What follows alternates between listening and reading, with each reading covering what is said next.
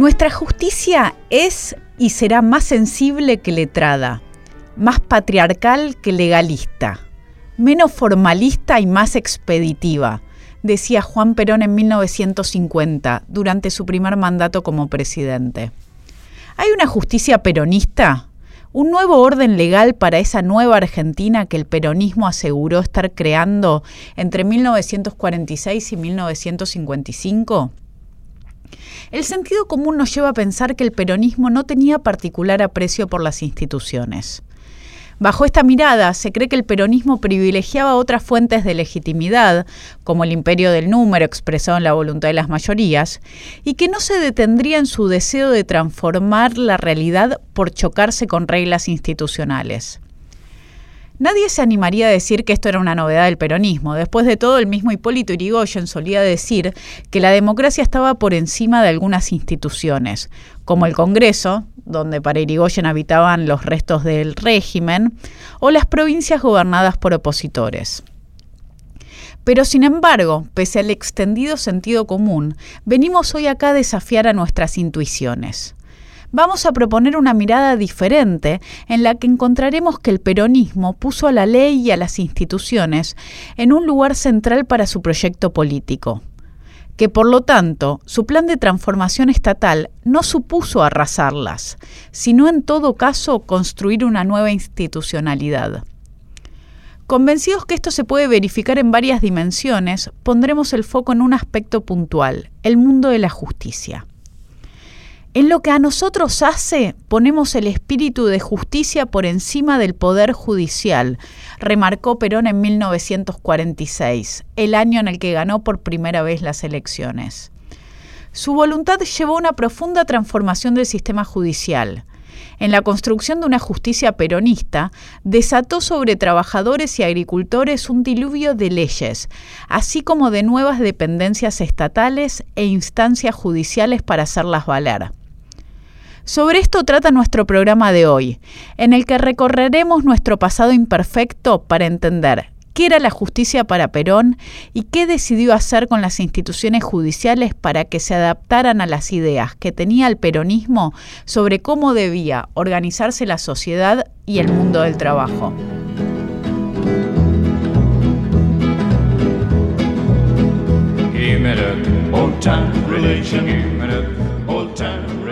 Hola a todos, bienvenidos a un nuevo programa de Pasado Imperfecto, una nueva semana con ustedes hablando de historia, de historia argentina acá junto con Luciano de Privitelio. Hola, buenas noches Sabrina, ¿cómo estás? Muy bien, ¿cómo andas vos? Todo bien, por suerte. Les agradezco a todos por estar ahí acompañándonos en cada semana, escuchándonos en la radio, escuchándonos por Spotify o por los podcasts de Apple, siempre buscando pasado imperfecto. Y también aprovecho para agradecerles a Lucía Chedie, que es nuestra productora, y a Fernando Salvatori, que está en la técnica. En el programa de hoy tenemos junto a nosotros a Juan Manuel Palacio. Bienvenido, Juan Manuel, ¿cómo estás? Hola, ¿qué tal? Bien, gracias. Escribiste un libro hace poco, publicaste un libro, el año pasado fue, sobre la justicia peronista.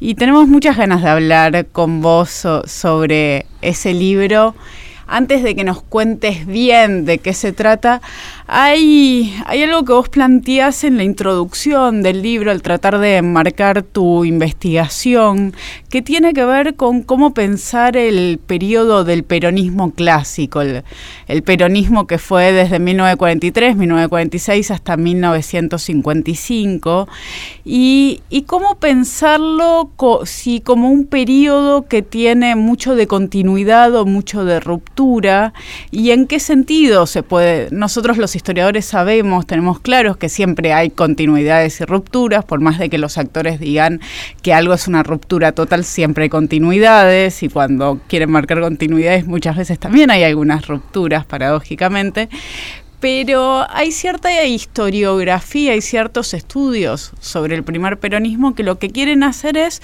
mostrar todas las continuidades que hubo, ¿no? Una normalización de eso y que muchas veces toman o las políticas públicas o el, estudio de las segundas líneas o algunos estudios subnacionales que muestran eso, cómo no cambió tanto. Vos vas a tener la idea de que el peronismo sí produce un cambio, al menos en lo que vos mirás, ¿no? Contanos un poco de eso. Sí, eh, eh, efectivamente. Eh, primero la historiografía. Yo creo que, que los historiadores se decidieron a abordar el peronismo hace relativamente pocos años. Era un tema reservado a ensayistas, periodistas, politólogos, este, y yo creo que eso tuvo que ver con la vuelta del peronismo después de, digamos, la desilusión alfonsinista, eh, y en los años 90 fue efectivamente cuando parecía que el peronismo, este, como el ave fénix, volvía y volvía, eh, digo, lo relaciono con eso, pero en todo caso fue en los años 90 que los historiadores eh, se ponen a abordar de manera más sistemática el estudio del peronismo. Eh, es curioso, pero es así. No, no, no, no, no era materia de estudio de, los historiadores. Y efectivamente, a partir de los años 90 y hasta ahora se ha producido una verdadera explosión de estudios sobre el peronismo. Y yo creo que sí, que, que vos tenés razón. Eh, el, una, una de las características de esta nueva historiografía es hacer un esfuerzo en particular por trazar esas continuidades con el, con el pasado. Y yo creo que está muy bien, porque la idea que, que el sentido común tiene sobre Perón es que, es que cambió la Argentina para siempre, ¿no? El 17 de octubre es un día bisagra en la historia del país, etcétera, etcétera, y Perón mismo y, y, y, y, cierta historiografía partidaria luego este, eh, se preocupó por, por, confirmar esa ruptura y por, por, por, poner a Perón en el centro de una, de, una, de una saga más o menos heroica donde cambió todo. ¿no? Entonces eso había que revisarlo y efectivamente eh, Perón no inventó ni la movilización de los trabajadores, ni, ni, ni los proyectos industrialistas del país, ni, ni, un montón de cosas que él pretendía ser el, el, el, el que, el que lo hizo. ¿no? Eh, aún así, yo creo que esta historiografía, eh, de alguna manera, eh, ¿cómo decirlo?, se cebó con esta hipótesis de la continuidad y hay al final del camino una cierta exageración, porque porque tampoco... Como si nada hubiera cambiado. Claro, y eso es imposible, porque eso también se choca con el sentido común, porque no hay más que, pues, afortunadamente, todavía hay mucha gente viva que vivió eso, eh, y no hay nadie que no te diga que fue un verdadero cimbronazo en la vida, incluso en la vida cotidiana de la gente, ¿no? Eh, así que un poco y un poco, y yo creo que en algunos terrenos, y el que me preocupa en este libro, que es la experiencia del Estado, ¿no? Eh, cómo, de la percepción del Estado y las prácticas, eh, con agencias estatales, ¿no? Eh, de la gente común y, de la ley, que es lo que me interesa en el libro, este, ahí hubo un, un, antes y un después, y, este, y es lo que pretendo probar en el libro. ¿no? Eh, sí. Hay una frase que vos traes para iniciar uno de los capítulos, en la, es una frase de Perón, en la que él dice, en lo que a nosotros hace ponemos el espíritu de justicia por encima del poder judicial. Bueno, es una de las tantas eh, eh, provocaciones eh, de Perón y muchas de esas frases son del, contexto en el que él estaba en campaña para la presidencia y en plena, digamos, lucha encarnizada con, con la oposición que también era encarnizada, como sabemos fue una elección donde se jugaban este, dos, do, do, dos cosas muy distintas, ¿no? Y, Con y, la corte, perdón, porque no había la idea de darle la, el poder a la corte. Exactamente, eh, efectivamente. Entonces hubo, eh, eh, eh, se construyó una idea. Eso era de, para hacer el traspaso, ¿no? Claro, de, claro. Del gobierno militar, sí, claro. del gobierno de la sí. Revolución de Junio, antes Exacto. de llamar a elecciones, se había pensado en un momento que de las elecciones se hiciera cargo la Corte Suprema para asegurar la neutralidad. Exacto. Exacto. Entonces, en ese contexto, eh, Perón fue por más, discursivamente, claro. este, y eh, acababa de crear en la Secretaría de Trabajo y Previsión la Justicia del Trabajo, el año 44, y la verdad que se apropió de esa, de esa creación eh, muy inteligentemente y la llamaba su justicia, de ahí el, el origen del, título del libro también, ¿no? Eh, la llamaba la justicia de los trabajadores, eh, como oposición a la justicia de la oligarquía, que era, digamos, la justicia laboral, digo, que, la que vino a rescatar de, la injusticia del sistema judicial a los trabajadores. Entonces, él hizo un punto en eso y por supuesto la oposición también, como sabemos, la marcha esa que fue antes del, del 17 de octubre fue una marcha por la constitución y la libertad, es decir, estaban denunciándolo como alguien que estaba atacando los principios republicanos, etcétera. Así que eh, esa frase eh, tiene ese, ese, ese contexto, ¿no? Y, y, esa provocación, pero una pregunta que a mí me surge al principio de, de la lectura del libro y al principio de esta charla tiene que ver con eso. En realidad, ¿se va a poner por encima del Poder Judicial o en realidad lo que va a hacer es reformarlo desde adentro? Digo, para, para ir pensándolo de, a poquito. Sí, sí, sí. Mira, es las dos cosas. Yo... Eh, eh, eh, inventé una hipótesis ahí y, la pruebo hasta donde la puedo probar y después, este, como es esto, en el campo historiográfico, este, uno eh, eh, eh, deja en y desea que otros tomen la posta y la, terminen de probar o no. Pero en todo caso, ¿cuál es la hipótesis? Que Perón tenía una política judicial, que no era un libro que se llama Política Judicial del Peronismo, pero que al final del camino son un montón de acciones que tendían a, a qué a interferir en los procesos de resolución de conflicto entre trabajadores y empleadores, entre, entre propietarios y arrendatarios o inquilinos, es decir, a, intervenir ahí.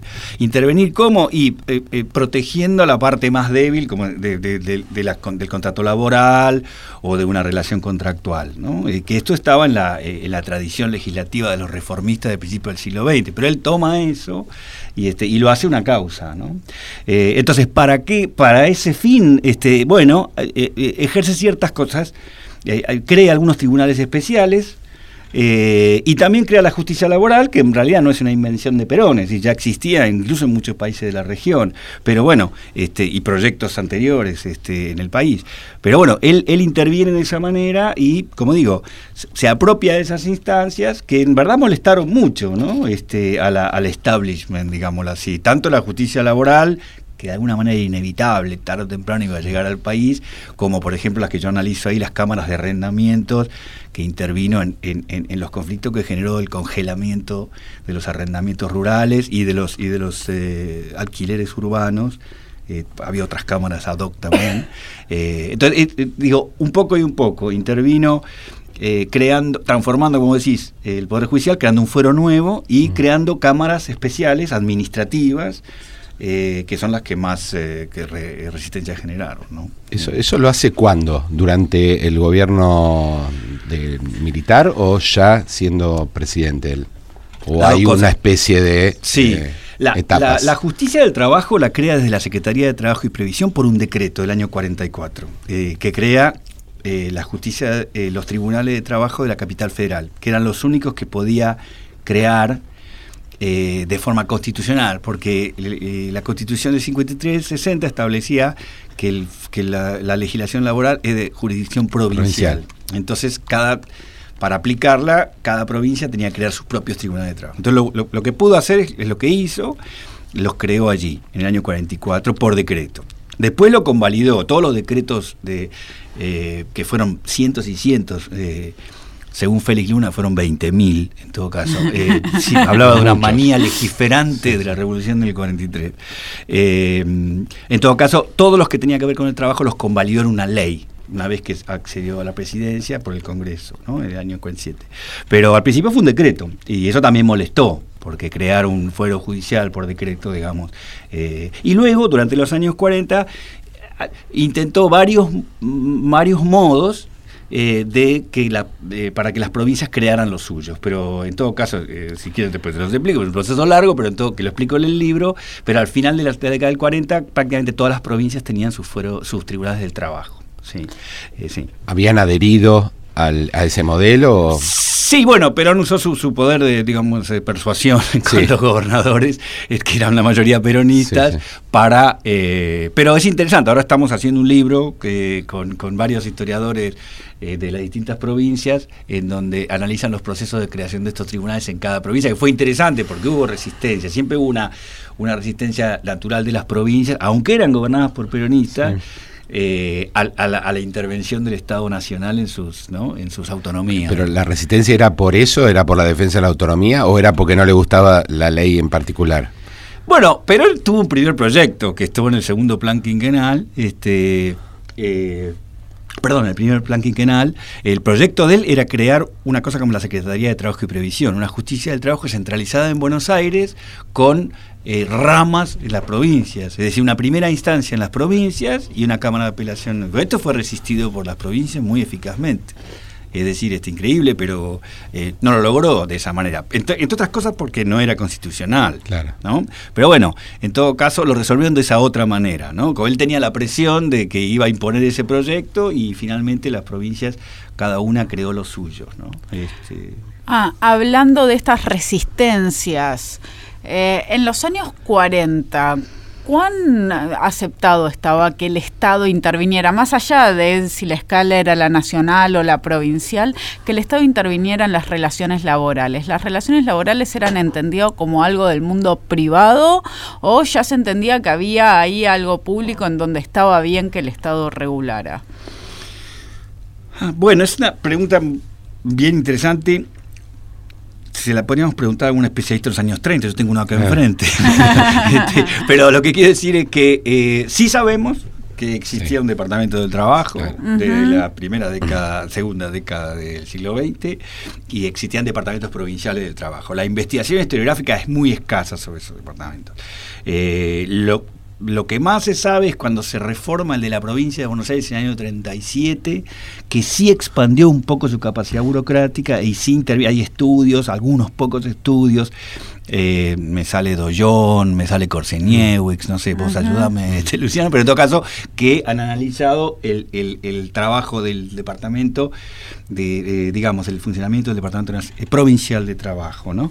Eh, de todas maneras, en comparación con lo que iba a venir, que es la transformación que hace Perón, apenas asume en el Departamento Nacional de Trabajo, que la transforma en secretaría a fines del año 43, que es su primer puesto en, la el gobierno de la revolución del gobierno militar. Esa actuación fue muy eh, tuvo bastante poco alcance, ¿no? Eh, y, eh, claro, como para comprender un poco, porque el Departamento Nacional del Trabajo era algo que ya existía, que básicamente mm, sabemos que no daba las respuestas que empezó a dar con Perón en el frente, pero un poco es eso, ¿cómo hizo Perón para es, desde esa oficina oscura y, poco atractiva en todo sentido empezar a, convertirse en Perón? Sí, eh, Primero hay que, para hacer honor la verdad, hay que decir que también hay una discusión sobre este tema, eh, con eh, hay toda una agenda de investigación sobre los departamentos de trabajo que están tratando de revitalizar esa historia. Eh, hay un libro que compilaron Juan Suriano y Mirta Lobato, se llama La Sociedad del Trabajo, que analiza tiene contribuciones con estudios de los departamentos en algunas provincias, etcétera. ¿no? Eh, con todo, eh, digamos, y está, está orientado a, de alguna manera a postular la idea de que eh, esa intervención, eh, contestando tu pregunta, existía antes de Perón. y la ah, idea además, ¿no? Porque en el irigoyenismo es muy clara también. El Irigoyen sostiene todo el tiempo que tiene que intervenir. Después, eh, otra cosa es hacer las instituciones burocráticas que puedan dar cuenta de eso, ¿no? Que es la, duda que vos estás poniendo. Para mí hay una cuestión de escala que es lo que cambia todo. Es decir, este, eh, estos departamentos intervenían sobre todo en, temas de conflictos colectivos, cuando había una huelga, este, y, la cosa pasaba a mayores, este, porque no en todas las huelgas se intervenía. Entonces eh, el, departamento de trabajo podía eh, crear una comisión ad hoc para este, conversar con las partes y no ahora a nivel individual a nivel de conflictos de eh, individuales del trabajo, que es lo que se va a ocupar, por ejemplo, los tribunales de trabajo. ¿no? Recordemos, los tribunales de trabajo, hasta el día de hoy, atienden conflictos individuales, ¿no? es decir, eh, por faltas a, incumplimientos de la ley de trabajo. un despido, este, sin, sin causa, un accidente de trabajo, ese tipo de cosas, no un conflicto colectivo de un sindicato, con, ¿no? eso va por el ministerio, hoy día en su momento secretaría. Bueno, hoy día ya no es más ministerio. Pero en todo caso, eh, quiero decir, entonces está bien separado en la Argentina, lo digo, porque en otros países no, eh, los tribunales de trabajo atienden las dos cosas, ¿no? Eh, y entonces eso, en, esos conflictos había un vacío realmente. los departamentos de trabajo, que se sepa hasta ahora, no se encargaban de ese tipo de cosas. Entonces un trabajador, digámoslo así, no, no, no digamos de, de, de, Catamarca o del, sector rural de Santiago del Estero, sino un trabajador en, en, Tandil, digamos, que tenía un problema con su con su el dueño de la estancia o con el, lo que sea, el dueño de la panadería, este eh, no, eh, no tenía en el departamento de trabajo, para empezar no tenía una oficina cerca. este, ¿no? Y, eso es lo, lo que hace Perón en el 43, al transformarlo en secretaría, es dotarlo de mayor presupuesto personal y, lo, y la clave de todo, que es crear una red tentacular de delegaciones y subdelegaciones eh, por todo el país. Ah, hay una frase, un recuerdo que vos traes de Perón de cuando le preguntan al hacerse cargo de la Secretaría de Trabajo y Previsión al Departamento luego Secretaría, cuál es la ley laboral que él considera más importante y que su respuesta es en realidad con hacer cumplir la mitad de las que existen ya sería suficiente. Es un poco lo que lo que estás diciendo que eh, él se ocupó de hacer en un comienzo, ¿no? Que que se tuviera acceso realmente a esa justicia que en las leyes estaba presente. Sí, yo creo que ahí radica la principal ruptura. Es decir, eh, eh, yo creo que lo que lo que tiene es un programa. No lo dije en el libro así, pero si hay alguna segunda edición lo voy a poner así. Este, un programa de institucionalización de la relación del trabajo. Y que es un programa más o menos integral. Es decir, que no es solo eh, haber producido muchas más leyes que todos los gobiernos anteriores sumados, sino sino que eh, eh, como la otra cara de la misma moneda, este, tenía un empeño muy, muy claro por la aplicación de la ley. Y esto quiere decir crear las instituciones que garanticen la aplicación de la ley. Y este, aquí está la transformación de la Secretaría de Trabajo, está la creación de estas instancias, como las llamo ahí, parajudiciales, las cámaras de arrendamientos, de, de, alquileres, y la creación de la justicia del trabajo. Y efectivamente ahí eh, y, adicionalmente eh, tenía estas, eh, la, Secretaría a través de sus delegaciones tenía la función de, de, difundir las nuevas leyes entre los trabajadores y, alentar a los trabajadores a... hay, hay varias citas que yo pongo ahí donde él alienta a los trabajadores a defender sus derechos y poniendo a su disposición estas delegaciones regionales por todo el país. Es decir, ahí podían ir, informarse de las nuevas leyes, informarse de cómo hacerlas valer eventualmente ante un tribunal. Y no solo eso, tenían representación gratuita de abogados de la Secretaría en el caso de un juicio. Entonces, eh, eh, eso no se había visto nunca. Y eso sí generó para mí un, cambio fuerte. Es decir, eh, en la Argentina de 1944, 46, eh, nadie podía imaginarse que se, abría una era en donde los trabajadores le iban a ganar sistemáticamente los juicios a los patrones. Eh, eh, y eso es indeleble en la, experiencia de un trabajador. ¿no? Sí. y de un patrón también, supongo. Bueno, sí, por supuesto, pero quiero decir, sí, claro, claro, claro. Y eso es un trauma, un trauma que yo creo que, que marcó quizá menos dicho, pero este, se habla de las leyes, pero no, no fue, leyes había, digamos, no tantas, pero había leyes y había organismos eh, supuestamente dedicados a controlar la ley, como el, Departamento de Trabajo, etcétera, pero con poca capacidad de fuego, etcétera, etcétera. Entonces, al final, eh, yo creo que al lado de lo que pasó después, el, alcance, ¿no? Que todo esto que usan los, politólogos y los, el, tema del acceso a la justicia, ¿no? Eh, era muy limitado. Y, esto es lo que cambió, me parece, de manera radical o peronista. Nos está acompañando Juan Manuel Palacio en este programa de Pasado Imperfecto y volvemos después de una pausa. Pasado Imperfecto, con Sabrina Agnechet y Luciano Di Privitelio, por Nacional. Seguimos en Pasado Imperfecto por Nacional. Bueno, seguimos en Pasado Imperfecto junto con Sabrina Mechet y hoy entrevistando a Jamón el Palacio que nos está contando esta cosa tan interesante que es la cuestión de la justicia y sobre todo la justicia laboral durante el peronismo e incluso desde el golpe de junio del 43, ¿no? porque algunas de esas reformas son incluso previas al gobierno y hay una que me parece que es absolutamente central y forma parte del canon de lo que se suele decir sobre el peronismo en esta historiografía y en la historiografía anterior, que es el estatuto del peón, es decir, la intervención en las relaciones laborales no ya del mundo urbano, sino del mundo rural. ¿Podrías explicarnos un poco esto, en qué consiste, cómo era eh, las relaciones anteriores y en todo caso en qué lo modifica, si esta estructura burocrática de la que hablabas en la primera parte interviene sobre esta, la aplicación de esta ley. Sí, cómo no. Eh, efectivamente, eh, el Estatuto del Peón es una de esas medidas emblemáticas del peronismo, ¿no? Eh, y, la verdad es que tiene. La, fama es merecida porque en eso también hay una innovación del peronismo. Es decir, existían regulaciones sobre el, el trabajador temporario los, trabajadores de cosecha siempre fueron, eh, desde que se, se, consolida la Argentina agroexportadora, ¿no? es decir, digámoslo así, la primera, ya desde la primera década del siglo XX, eh, fue, eh, los trabajadores de cosecha siempre fueron gremios combativos, porque tenían un gran poder de negociación, porque podían parar, parar una cosecha, etcétera. ¿no? Y además eran gremios generalmente con base en Buenos Aires, Eh, y que, eran eh, inmigrantes por todo, decir, iban eh, realizando la cosecha en distintos lugares del país. estos gremios, estoy hablando de, encargados de la trilla, changarines, gente que trabajaba en las estaciones de trenes, etcétera, carreros, bueno, todos estos gremios eran muy combativos y habían eh, forzado eh, ciertas regulaciones estatales, eh, algunas a cargo del Departamento de Trabajo que habíamos hablado.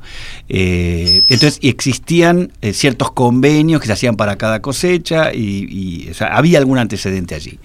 Ahora, lo verdaderamente, lo verdaderamente nuevo era este intento de entrar en los establecimientos rurales, o sea, que el Estado quisiera regular el trabajo dentro de, ¿no? cruzar la, frontera de la estancia. Quien quería protestar tenía que ir hacia afuera. No, no, no, no había intervención dentro de la unidad de trabajo, que finalmente la estancia. Sí, eh, el problema es que acá nos, enfrentamos con la limitación de las fuentes, ¿no? Es decir, eh, aquí tenemos muy pocos estudios, la, tradición historiográfica de la Argentina lamentablemente no, no, ha cultivado el muchos estudios de caso, entonces no, no tenemos, como en otros países, incluso de la región, eh, muchos estudios de estancias, hechos con contabilidad de estancias, con, con, con, intercambios epistolares entre el dueño de la estancia, que por ahí vivía en Buenos Aires, y el mayordomo que se encargaba de la estancia. Todo eso, como son archivos privados, realmente hay muy pocos eh, trabajos. ¿no? Entonces, eh, y, y, por supuesto no ha habido donaciones, entonces en archivos públicos no hay estos registros, que son un poco la, la llave para entender qué pasaba ahí adentro de la estancia. Uno supone que en realidad eh, todas las, eh, como en muchas partes de América Latina, la disconformidad de los conflictos que podían surgir adentro se resolvían de una manera casera y básicamente gobernadas por el paternalismo del dueño de la estancia. No sabemos, son relaciones de, de, eh, de, de un, de un empleador y un empleado eh, bastante particulares, como uno puede imaginar en el servicio doméstico, hay gente que vive, vive, allí, este, no es raro que eh, eh, se, establecieran relaciones de años, también afectivas, este, ¿no? y donde se intercambiaban favores, protección por lealtades. ¿no? Entonces, bueno, uno imagina, y, la verdad es que no se puede decir mucho más, este, que esto era así.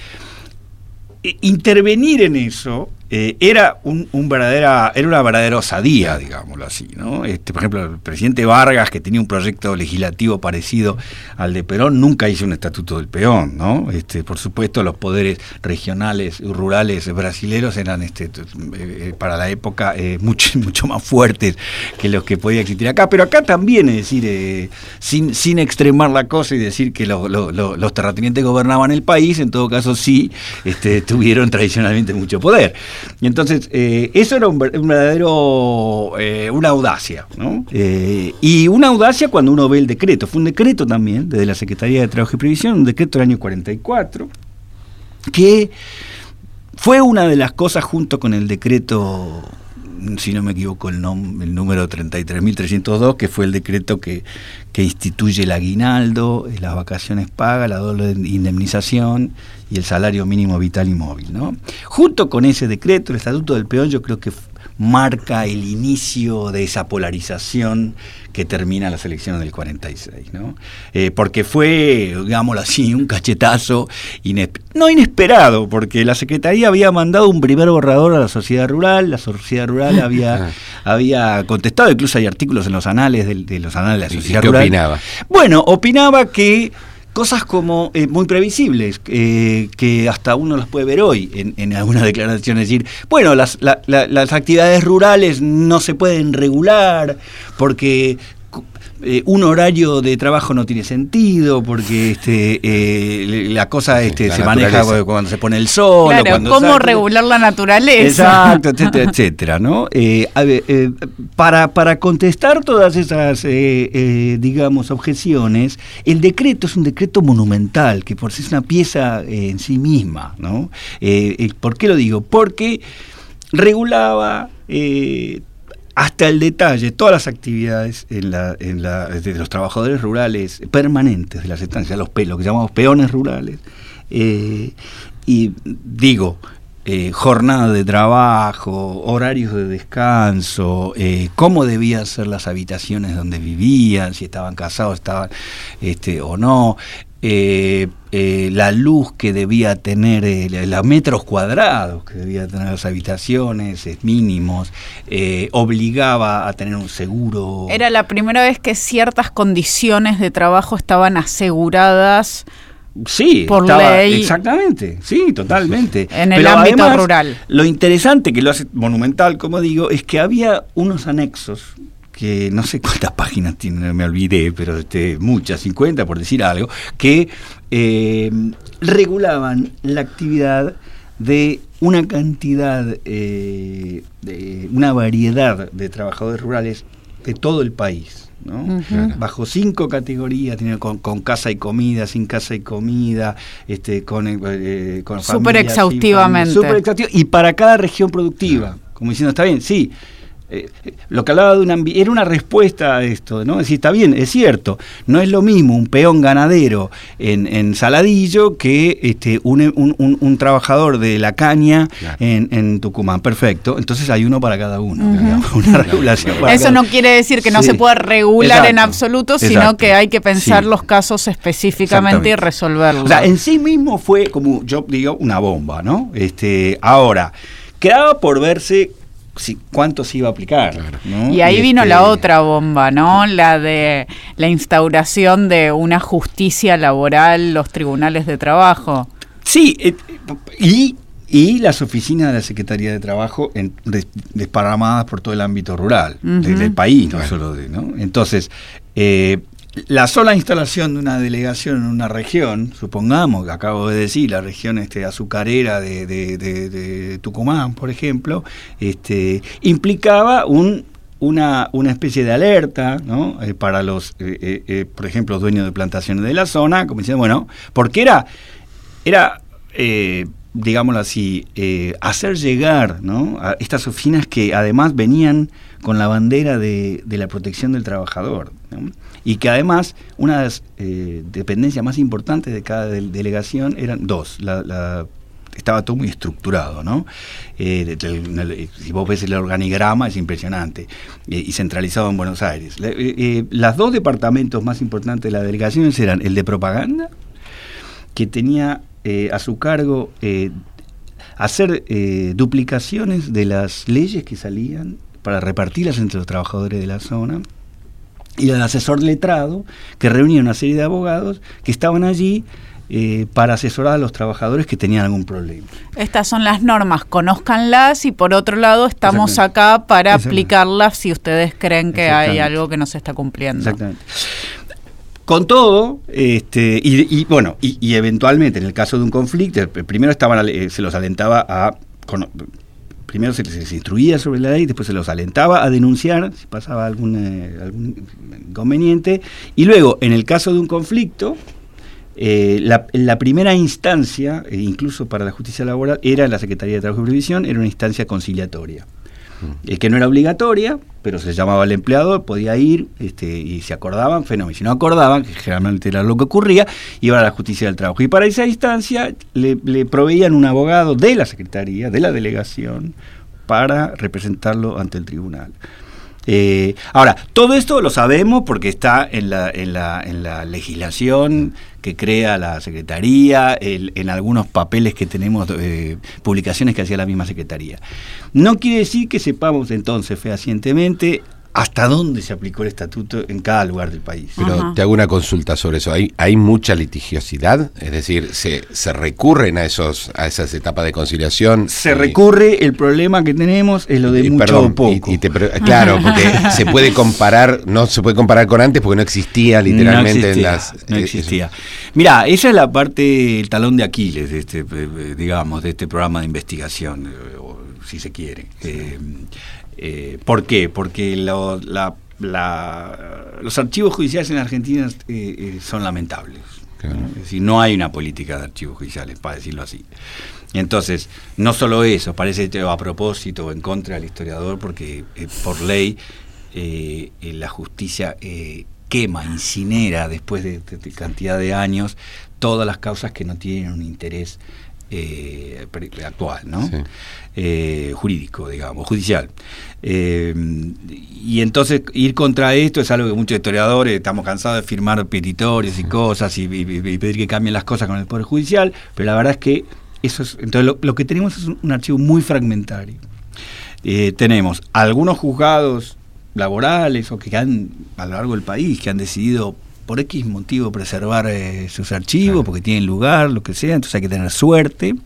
Eh, y por otro lado, hay algunas, eh, por ejemplo, en la provincia de Buenos Aires, la Corte Suprema de la provincia ha hecho una política de preservar archivos, eh, y entonces tienen, conservan algunos, pero la verdad es que es muy difícil, no hay una estadística como para decir, mira, antes había tanto, o incluso una vez instaurados los tribunales de trabajo, cómo evolucionó de un año al otro. Claro, porque eso es mejor, ¿no? Porque este, dado que está instalado, supongo que habrá marcado un cambio. Y, pero te hago una pregunta al respecto. Si no tienen las estadísticas como para poder hacer números que te den una imagen clara, supongo que esa la, la, el ir a un tribunal de trabajo irrumpe en unas relaciones que vos habías planteado que eran de otra manera. Hay quejas por la irrupción en esas relaciones. Tal vez no hace falta Digo, para saber los números hay que tener los números, eso es clarísimo. Pero uno puede ver, por ejemplo, los dueños de estancia quejándose porque hay una determinada estructura burocrática que irrumpe en, sus en estructuras sociales previas. Sí, hay dos cosas. Primero, eh, hay, hay expedientes que han sobrevivido. De hecho, yo uso eh, muchos en el libro. Eh, y por supuesto que hay quejas.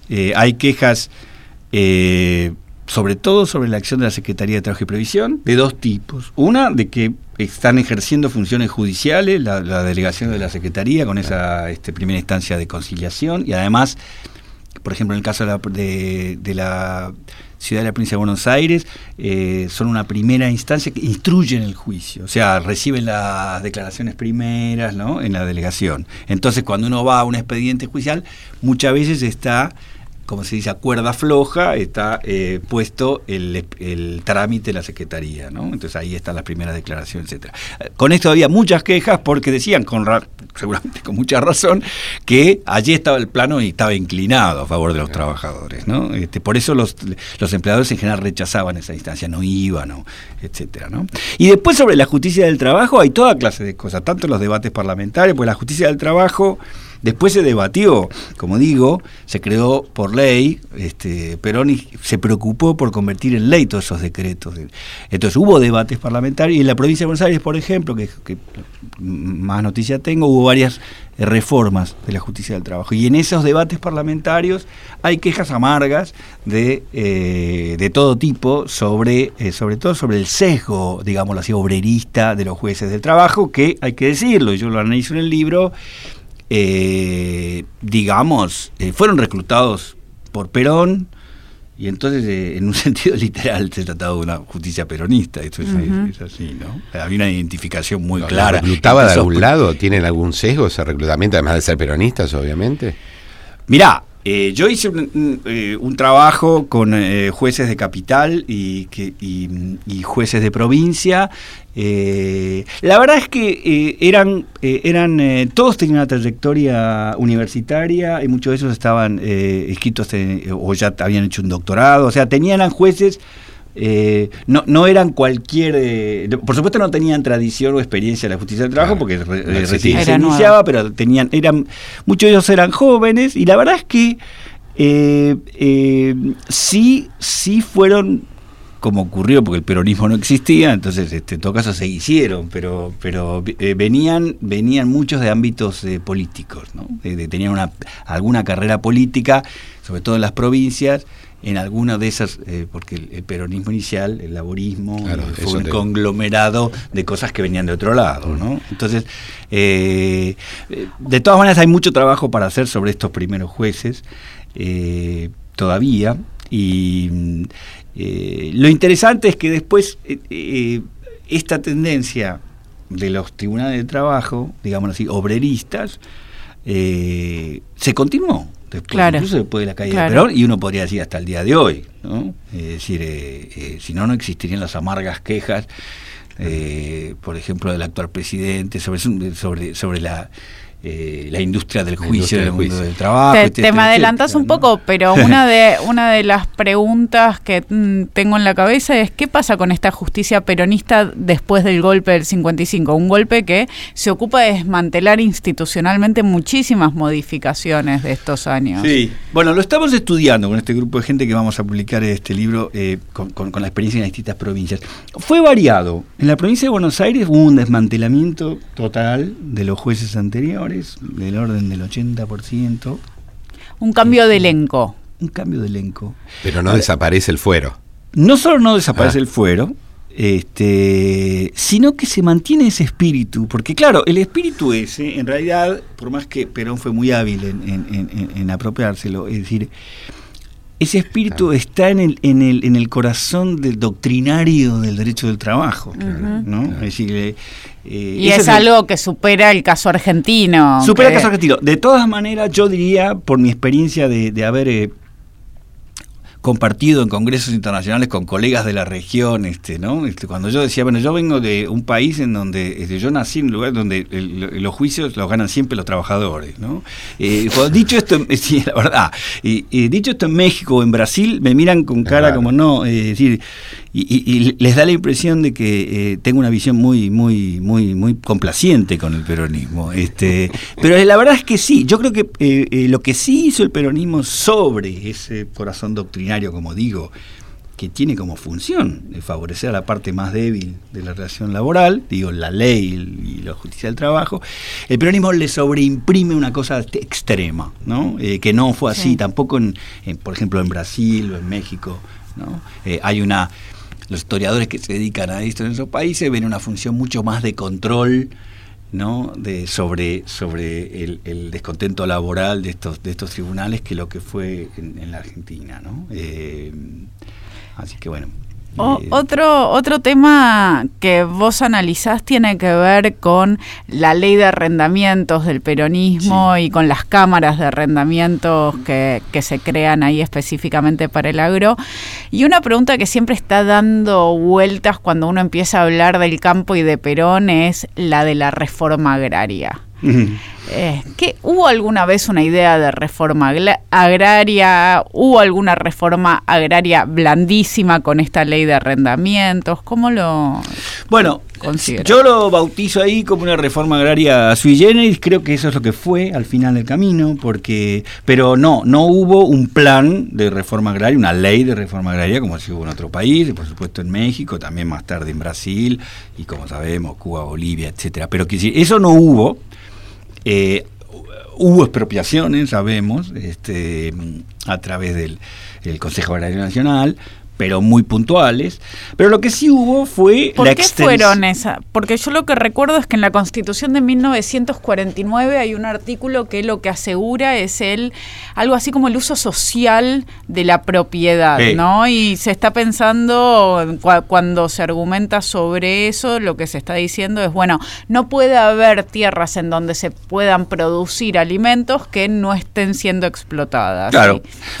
Eh, bueno, vos sos la experta en la Constitución no, no, pero lo que quiero decir es, eh, eh, la idea esa, eh, digamos, la Constitución del 49 entra en la corriente llamada de constitucionalismo social en el mundo, ¿no? que empieza, en muchos lo, ponen en la Constitución de Weimar de 1919, pero en verdad la primera Constitución social, todavía más radical que esa, fue dos años antes, que fue la de México, de 1917. y de ahí en más siguieron todos los países europeos y buena parte de los americanos, latinoamericanos, y, de hecho la Argentina llega bastante tarde a eso, ya, ya, ya todos habían este.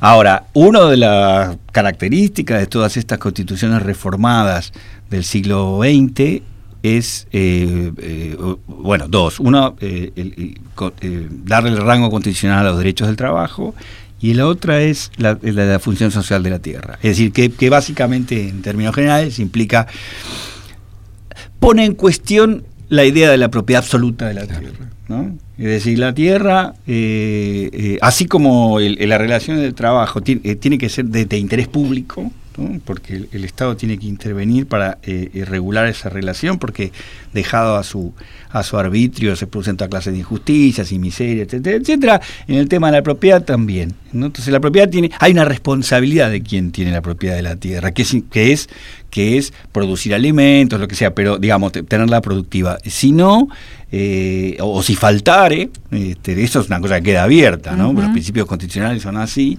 el Estado puede eh, intervenir para poner a disposición de los que no la tienen, por ejemplo. ¿Y en los casos que hubo expropiación durante el primer peronismo tuvo que ver con esto o con otras situaciones? Bueno, eh, depende del libro que lea, ¿no? Pero digamos, este, qué sé yo, si, hubo una cosa contra la famosa contra los Bember, por su, eh, pero, pero digamos, fueron cosas, ese no fue el núcleo del proyecto de Perón. Lo que, lo que hizo Perón fue una cosa también bastante apelando a, la viveza criolla, ¿no? Eh, él continúa y perpetúa una cosa que ya estaba allí cuando él llega al poder eh, con la Revolución del 43, que es el congelamiento de los arrendamientos que dispone el gobierno de Castillo en el año 42. ¿No? Ahí se dispone por la crisis de la guerra y porque estaba habiendo un despido masivo de arrendatarios de, de sus de sus eh, eh, tenencias eh, de, los campos, los estaban expulsando y estaba agravando el problema del congestionamiento de migrantes en las grandes ciudades. Entonces deciden parar eso. dicho sea de paso, eso podía hacerse porque no había contratos escritos, porque había una cuestión totalmente de palabra en el campo con esos contratos. Entonces, bueno, deciden suspender los desalojos, congelar el precio de los arrendamientos, ¿no? Eso en el año 42. Pero era a través de un sistema en donde eh, eh, lo que dispone también era una rebaja en el precio de los arrendamientos, este, para lo cual tenían que acordar terratenientes y arrendatarios. Cuando llega la revolución del 43, convierte eso en obligatorio y vuelve a postergar primero por un año, después por el año siguiente y así al infinitum este, el tema del congelamiento de los arrendamientos. Entonces, al final, y eh, cuando se va Perón llevaba eso ya más de 12 años de congelamiento y de congelamiento de los precios, que con la inflación hizo que al final todos esos arrendatarios mm, que prácticamente no pagaban alquiler y además estaban ahí instalados y nadie los podía quitar de ahí. Eh, como obviamente los juicios se multiplicaron, lo que hace Perón es que a estas cámaras que le quita jurisdicción al Poder Judicial para entender sobre estos eh, intentos de desalojo, y entonces prácticamente impone un cerrojo sobre el tema, que por ley no se pueden aumentar los arrendamientos, no se puede despedir a los arrendatarios. También lo mismo en el caso de los inquilinos de la ciudad, ¿eh? con los alquileres. departamentos, sí. Este, y para colmo de males tenían que ir a unas cámaras, este, en donde de nuevo, como la Justicia del Trabajo, en la Secretaría de Trabajo y Previsión, eh, sistemáticamente perdían, ¿no? Entonces, al final eh, y reforma agraria, ¿por qué? Porque muchos de esos terratenientes cansados, porque esto incluso la Revolución Libertadora no levantó este congelamiento. De hecho, siguió hasta el año 68. Ahí terminan recién. En todo ese periodo de más de 20 años, 25 años, eh, eh, los muchos terratenientes deciden negociar con esos chacareros, arrendatarios este, permanentes, forzosos, y venderles parte en cuotas o incluso regalarles con tal de que les diera, digamos, la, mitad del predio y recuperar la otra. Negociar privadamente porque yo hice un ejercicio hace un tiempo con un partido de la provincia de Buenos Aires y bueno, y uno ve en 1970, eh, ve esos tipos que yo había visto como arrendatarios en una estancia como propietarios en el catastro. Así que, pero bueno, eso también hay que probarlo, pero en todo caso sí se sabe por tradición oral que eh, ese objetivo, eh, que no sé si era el buscado, pero al final se logró. Muchos, hubo eh, una transformación ahí. Hubo, sí. Hubo. Una última pregunta para ir terminando el programa. ¿Cómo todas estas medidas contribuyeron a la construcción hegemónica de, Perón y su poder?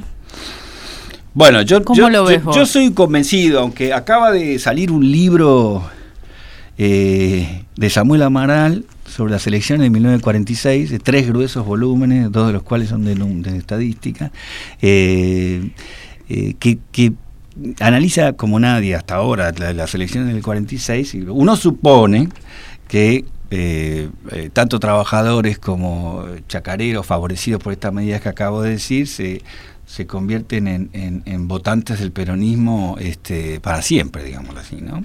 Bueno, este libro es un poco desafía esa hipótesis porque hace un análisis, por ejemplo, para partidos de la Pampa Gringa, de Santa Fe, Córdoba y Buenos Aires, y partidos similares, gana Perón, y partidos eh, de, similares en su estructura productiva, etcétera, y en otros gana la Unión Democrática, ¿no? Con lo cual este no está tan claro. Ahora estoy más eh, de todas maneras, eh, yo estoy convencido que sí, yo estoy convencido que los que han tenido esa experiencia que les acabo de decir de, de que el Estado se puso a su favor para defender sus derechos, esa persona eh, y está a la vista hoy día, digamos, eh, eh, genera una lealtad ¿no? este, con, con, el líder, con el presidente, que además estaba muy claro que venía derecho del presidente, ¿no? hasta el día de hoy. Y si no, yo digo, digámoslo así, hay que buscar allí también la clave de esa lealtad de los trabajadores argentinos tan tan duradera hasta el día de hoy, ¿no? En cosas como esta. Digo, eso eh, eh, me parece. Y para hablar de elecciones, puede ser cierto, en el año 46, no, seguramente lo es, porque el trabajo es muy serio, que eso ocurrió, pero las elecciones después del 47 y 48, eh, para las, tanto las constituciones, para la constituyente como las la de medio término, pero una raza. Entonces uno puede decir, bueno, en 46 tiempo. Claro, lleva tiempo. sobre todo estas experiencias llevan tiempo, es decir, eh, por ejemplo, con el Estatuto del Peor, estas cosas, lo que yo sí Se fue construyendo algo que sí Totalmente, porque al principio cuando llega esto, dice, ¿será cierto que voy al, tribunal y gano el juicio? bueno, después de los años, este, en algún momento la que sí. Exactamente. Se demostró que Muchísimas gracias, Juan Manuel. A todos los que todavía no lo hayan hecho, yo les recomiendo muchísimo leer el libro La justicia peronista, que sorprende y desafía un montón de las cosas que tenemos muy metidas en nuestra cabeza sobre este periodo. Luciano, nos vemos la semana que viene. Bueno, buenas noches a todos. Gracias, Juan Manuel. Gracias. Hasta la semana que viene. Hasta el próximo programa de Pasado Imperfecto.